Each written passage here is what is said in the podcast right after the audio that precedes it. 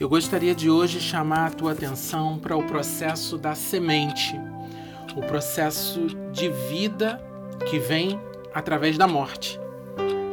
Para uma semente gerar, para ela multiplicar, ela morre.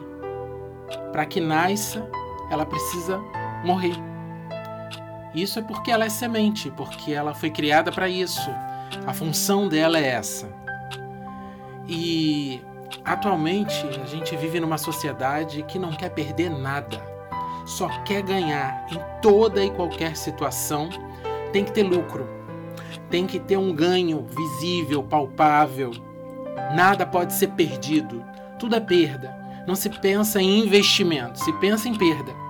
A semente, ela se auto-investe completamente, desaparece deixa de ser semente para se transformar em outra coisa muito maior, para se doar para uma multiplicação que ela mesma não poderia imaginar se ela pudesse pensar. Então, eu, eu gostaria que você parasse para pensar hoje o quanto que de vez em quando recuar um pouco não vai fazer você ganhar lá na frente.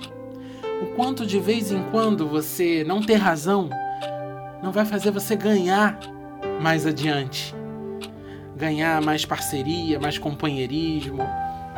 O quanto você investir tempo e aparentemente pode parecer perder tempo, não vai fazer você ganhar mais adiante. Para para pensar nisso.